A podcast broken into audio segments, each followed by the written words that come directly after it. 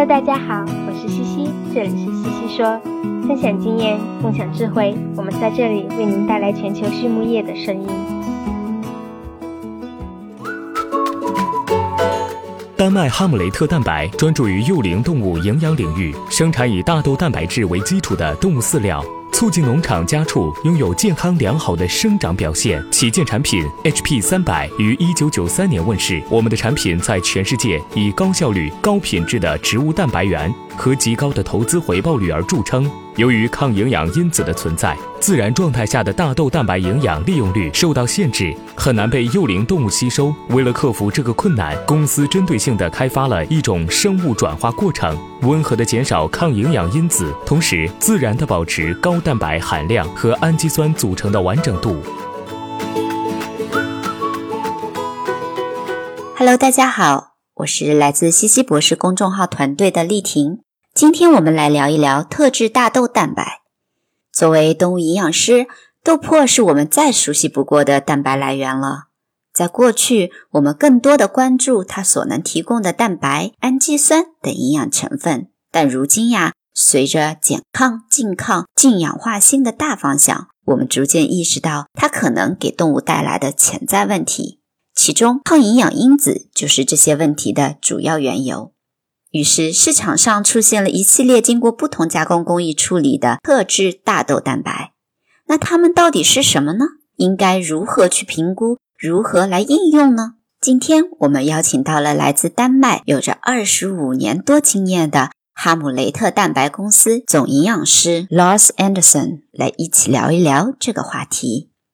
先来认识一下 Lars，他出生在丹麦，从小在农村长大。虽然自家没有农场，但也在别家的农场上打过好几年的工，因此进入农业对他来说是一个自然而然的选择。后来，Lars 来到了丹麦皇家兽医和农业大学读书，获得了动物营养的硕士学位。毕业后，他做过几年的农场顾问，又在饲料厂当了三年的产品经理和配方师。二零零一年，Lars 来到了丹麦哈姆雷特蛋白公司担任营养师工作，至今已经二十一年了。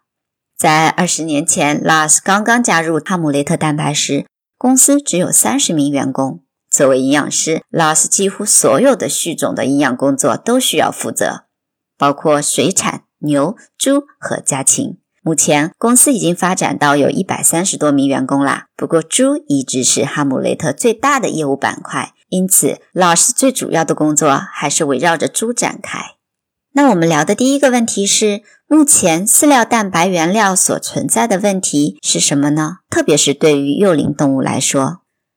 ，Lars 说呀，其实呢，日粮中蛋白原料的选择对于幼龄动物和成年动物来说都是一个很重要的问题。只不过幼龄动物的消化器官结构和功能发育尚不完善，比如说对于仔猪而言，大概需要十周才能发育完善。同时，幼龄动物还要面临环境变化、换料等应激挑战，因此很容易发生以蛋白源引发的营养性腹泻问题。在过去呢，大家可能更多关注的是饲料原料中营养成分的含量。产生的肠道问题都是通过药物等方式解决，但如今随着抗生素和氧化锌的禁用，大家渐渐意识到呀，日粮中使用的大量大豆蛋白可能会给动物带来更多的问题。于是，如何减少日粮中对动物胃肠道不利影响的化学物质，比如抗营养因子等等，成为了大家所关注的重点。下一个问题是：是什么造成了大豆蛋白的消化问题呢？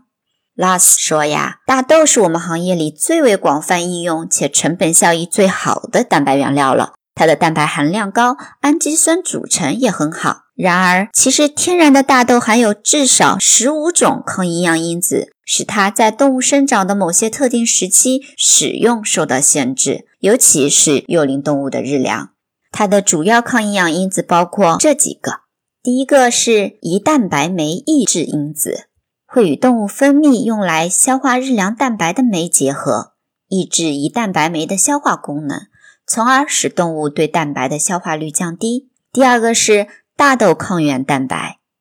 这是指大豆及其制品中引起畜禽产生过敏反应，从而造成肠道损伤和腹泻的一些大分子蛋白质或者糖蛋白。其中，大豆球蛋白与贝塔蛋大豆球蛋白是免疫原性最强的大豆抗原蛋白。第三个抗营养因子是寡糖，比如水苏糖和棉子糖。在猪的体内呀，没有对应的酶来消化这种寡糖，而在后肠道中，它们会被有害菌发酵，抑制肠道有益菌的生长，增加了腹泻的风险。那抗营养因子对动物有哪些影响呢？拉斯聊到了抗营养因子对动物的危害大小取决于环境因素和动物本身的情况。症状较轻的动物中，我们可能会看到粪便不成形、轻微的腹泻等等，一段时间以后可以自然恢复；而症状严重的话，则会导致动物的死亡。我给大家打个比方，养动物呢，就像拉着货车过山岗。当养殖环境越差，比如说温度、湿度或者氨气浓度不适应，就如同小山越陡峭。此时动物健康状况本来就堪忧，而抗营养因子就像是山坡上的一小块石头，碰到这块石头就很容易翻车。而当我们适当改善猪群的健康水平后，就相当于原本的陡坡变平。抗营养因子或许只会让猪产生轻微的腹泻。接下来一个问题是如何科学检测大豆产品中的抗营养因子含量呢？拉斯说呀，大多数饲料厂对大豆产品中的蛋白含量等营养指标会进行日常检测，但很少会对里面的抗营养因子进行常规检测。检测这些抗营养因子的难易也有所不同。比如寡糖是比较容易测定的，但胰蛋白酶抑制因子和大豆抗原蛋白就更麻烦一些。需要比较专业、特殊的检测手段来进行分析。对于寡糖来说，一般采用薄层色谱法检测。薄层色谱是一种相对简便有效的检测方法，其定量检测结果不是很准确，但是用来定性检测是非常合适的。如果样品中含有标品物质，会在展开干燥后的层析纸。有相同的比移值。如果想准确检测产品中某些寡糖，比如水苏糖和棉子糖的含量，可以使用高效液相色谱法来进行更准确的定量检测。而胰蛋白酶抑制因子的检测使用的则是酶联免疫法，使用抗体先与胰蛋白酶抑制因子结合，再通过反向滴定法滴定剩余的抗体，从而来计算胰蛋白酶抑制因子的量。至于贝塔半大豆球蛋白的检测，利用的也是抗原抗体反应。先将抗体和抗原结合，再通过能与抗体、抗原复合物结合的显色试剂来指示含量。需要注意的是呀，贝塔半大豆球蛋白是大豆蛋白的主要成分之一，通常浓度是很高的。难以直接检测，需要稀释很多倍来检测，然后在计算浓度的时候再乘以稀释的倍数。因此，实验过程中的一点误差就会被放大很多倍，导致实验结果误差变大。所以建议啊，在进行相关实验的时候，可以设置一个标品，看看标品检测浓度和添加浓度差距有多大，以此保证检测结果的可信性、检测结果的可信度。我希望呀，未来能有更多的实验室能够进行抗营养因子的日常检测，这样检测价格就会降下来，大家在选择产品时也更愿意对抗营养因子进行质量的把控。接下来，西西问道呀，那什么是特制大豆蛋白？它们是如何生产的呢？拉斯说呀，特制大豆蛋白是指使用特定的加工工艺处理大豆或者豆粕得到的高蛋白含量。低抗营养因子的蛋白产品，大豆蛋白有许多加工工艺，不同的加工工艺带来的产品效果差异很大的。在早期六十至七十年代的时候，大豆加工工艺包括使用水、酒精、净提、分离浓缩，去除可溶性成分后干燥获得的大豆浓缩蛋白和大豆分离蛋白。大豆分离蛋白相对大豆浓缩蛋白来说，有着更高的蛋白含量。还有更低的不溶性多糖和纤维。在八十年代，哈姆雷特公司成立后，我们开始使用酶来降解大豆中的抗营养因子，得到的产品是酶解大豆蛋白。到了两千年以后呀，市场上开始大量出现发酵大豆蛋白产品，特别是在亚洲。还有一些通过简单干燥、加热处理的大豆蛋白，我一般不会把它们归为特制大豆蛋白这类。此外，近些年还出现了基因改良大豆所制得的豆粕，可以降低寡糖的含量。这些不同的加工工艺不断的创新和改进，最终目的都是希望最大程度的减少大豆蛋白的抗营养因子，同时保证蛋白的利用效率不受到大的损失。对于发酵大豆蛋白而言，我们一般使用复合酶来对不同的抗营养因子进行降解，同时配合加热的手段来进一步除去产品中的热不稳定性抗营养因子。此时就要注意加工温度不能太高，否则会降低蛋白消化率。同时保证产品中没有还原糖，否则会和蛋白发生美拉德反应。以哈姆雷特蛋白为例，我们经过多年的研发，拥有了一套特殊的工艺，能够在不破坏蛋白品质的基础上，把大豆抗营养因子降低到非常理想且安全的水平。同时，我们进行了许多测定猪标准回肠消化率的实验，结果表明，经过加工处理后，大豆蛋白消化率确实得到了很大的提高。那如何来对特制大豆产品进行评估呢？拉什说，最重要的是看两个指标，第一个是蛋白质消化率，这是最最最最重要的指标。特制大豆蛋白相较于普通的豆粕来说，还是比较昂贵的。如果蛋白质消化率没有提高，那也就没有太大的替换价值，或者还不如选择动物蛋白、血浆蛋白等其他替代原料。第二个指标是抗营养因子水平。为了将日粮中的抗营养因子浓度控制在动物的耐受范围之内，当特制大豆蛋白的抗营养因子水平越低，所需要替代普通大豆的量就越少，成本也就越低。当然了，为了保护大豆蛋白产品中的蛋白质量和最优化加工成本，我们通常不会把抗营养因子完全去除，而是控制在一个较低的水平。对于胰蛋白酶抑制因子，一般降低到一至二毫克每克产品，而寡糖则是一克每千克产品。大豆抗原蛋白可以降低到一至二个 ppm。接下来，西西问道呀，幼龄动物的日粮中应用特制大豆蛋白有什么好处呢？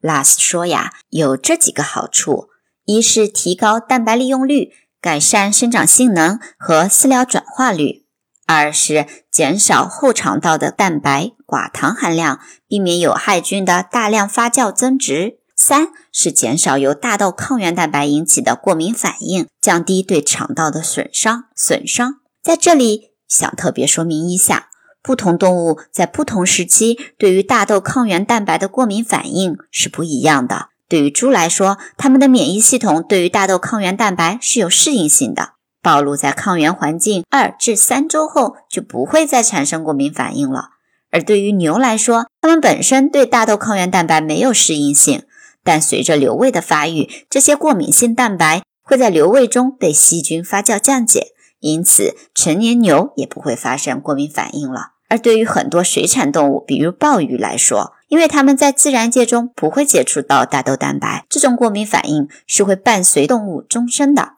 所以在使用大豆蛋白饲喂水产动物时，建议使用不含大豆抗原蛋白的产品。接下来一个问题，在未来，大豆会是可持续的蛋白原料选择吗？拉斯说：“我昨天在和欧洲农业学校的学生交流时，正好也讨论起这个问题。我觉得可以从营养和非营养的广义角度来看。从营养的角度，就大豆的蛋白质含量、蛋白质量和消化率而言。”大豆蛋白仍是目前成本效益最好的饲料蛋白原料，而对于幼龄动物来说，常规大豆通常会造成幼龄动物的健康和生长减慢等问题，特别是在换料的阶段。如果我们在动物幼龄时添加特制大豆蛋白，随着动物长大，在后期逐渐换成常规大豆，动物肠道里的微生物群就不会因为蛋白来源改变而发生剧烈的变化。这样换料带来的应激和其他疾病挑战就会小很多。同时，使用特制大豆蛋白可以减少动物粪便中的非蛋白氮排泄，还可以减少抗生素、氧化锌的使用。这样看来，大豆从自身的营养价值和思维价值来讲，我认为都是可持续性的。而从非营养角度来讲，大豆种植的可持续性在一定程度上还是饱受非议的。某些地区为了扩大种植面积，砍伐雨林、转基因大豆、大豆大豆全球性运输对气候的影响等等，这些都是人们所关心的问题。我们作为加工厂家，完全可以只收购当地生产的大豆，从而标榜我们的产品是可持续的。但是从全球的角度来看，人和动物都需要谷物类的原料。我这些年呀，去过七十多个国家，深知世界上很多地方粮食安全仍然是一个挑战。我们不希望仅仅为了可持续的口号而导致供给给人的粮食出现短缺。因此，面对目前世界蛋白原料短缺的问题，我们可以将优质的大豆蛋白主要用于低龄动物上，对于其他生长阶段，比如母猪、育肥猪，我们可以用一些其他的常规蛋白原料，同时以负责任的、不以环境为代价的方式种植大豆。这样，我相信大豆会是动物、人类和地球可持续的蛋白质来源。丹麦哈姆雷特蛋白专注于幼龄动物营养领域，生产以大豆蛋白质为基础的动物饲料，促进农场家畜拥有健康良好的生长表现。旗舰产品 HP 三百于一九九三年问世，我们的产品在全世界以高效率、高品质的植物蛋白源和极高的投资回报率而著称。由于抗营养因子的存在，自然状态下的大豆蛋白营养利用率受到限制，很难被幼龄动物吸收。为了克服这个困难，公司针对性地开发了一种生物转化过程，温和地减少抗营养因子，同时自然地保持高蛋白含量和氨基酸组成的完整度。最后一个问题是，你会给年轻的自己或者刚毕业的学生一个什么建议呢？拉斯说：“我们要忠于自己。”做一个正直的人。如果有一份工作让你违背自己的准则，就大胆拒绝吧。如果每天醒来觉得对自己做的工作感到不开心的话，那说明这份工作不适合你，不值得你继续下去。好了，今天的西西说就聊到这里了，谢谢大家的收听，我们下次再见。